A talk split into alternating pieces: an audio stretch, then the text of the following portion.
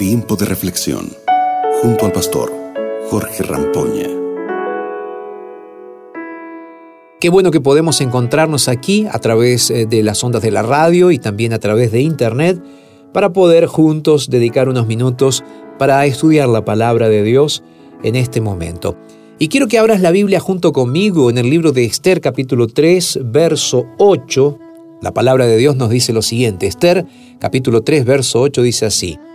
Luego Amán se acercó al rey Jerjes y le dijo, hay cierta raza dispersa por todas las provincias del imperio que se mantiene aislada de todas las demás.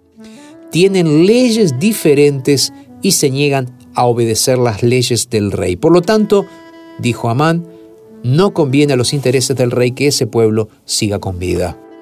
Wow, palabras terribles, ¿verdad?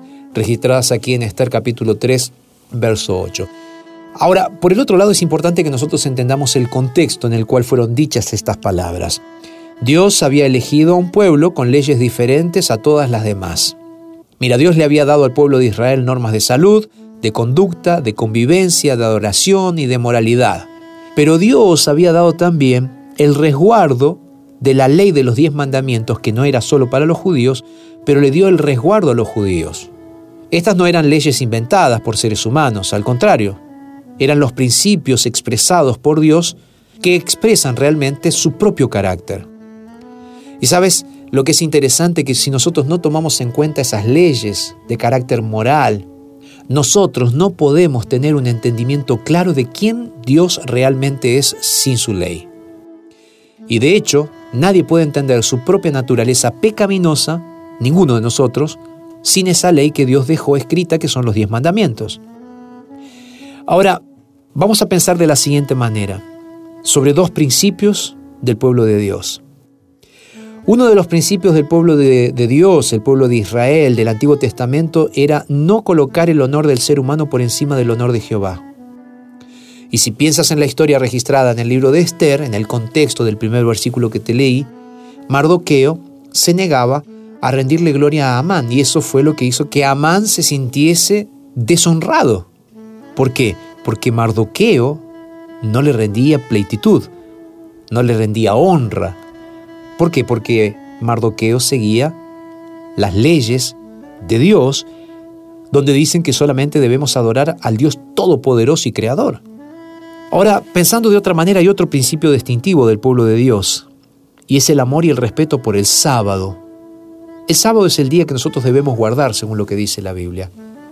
Ahora tú me puedes estar diciendo, pastor, mira, está bien, pero lo que leíste en el inicio era una historia del pueblo de Israel, del Antiguo Testamento, y ahora estamos en el Nuevo Testamento. Ya no necesitamos entonces guardar el sábado.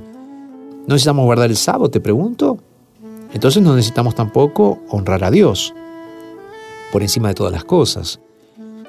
Los diez mandamientos no fueron dados solo para los judíos. Los diez mandamientos fueron la ley, como ya lo mencioné aquí, que expresa el carácter de Dios y que nos muestra nuestra pecaminosidad. Ese es el consejo de Dios para nuestra vida. Y es por eso que es tan importante que nosotros como pueblo de Dios nos neguemos a aceptar las costumbres y tradiciones populares que van en contra de nuestra fe y que van en contra de los diez mandamientos.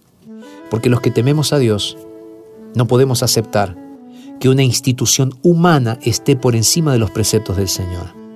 Como en los días de Esther, Dios está vindicando su verdad, sus diez mandamientos y a su pueblo a través de la obediencia de aquellos que son fieles.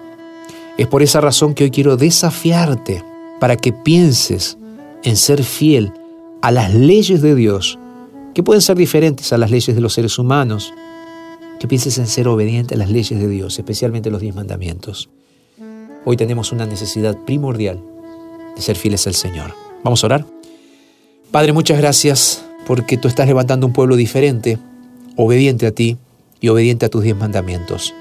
Ayúdanos a ser parte de aquellos que guardan tus mandamientos y guardan tu palabra por encima de cualquier otra ley. Nos entregamos a ti, Señor, y lo hacemos en el nombre de Jesús. Amén. Que Dios te ayude a ser fiel en este día, a guardar sus mandamientos y también a hacer que otros puedan conocer esos mandamientos de amor expresos en la palabra de Dios. Te mando un abrazo grande, que Dios te bendiga, nos reencontramos mañana aquí en nuestro tiempo de reflexión. Acabas de escuchar Tiempo de Reflexión con el pastor Jorge Rampoña.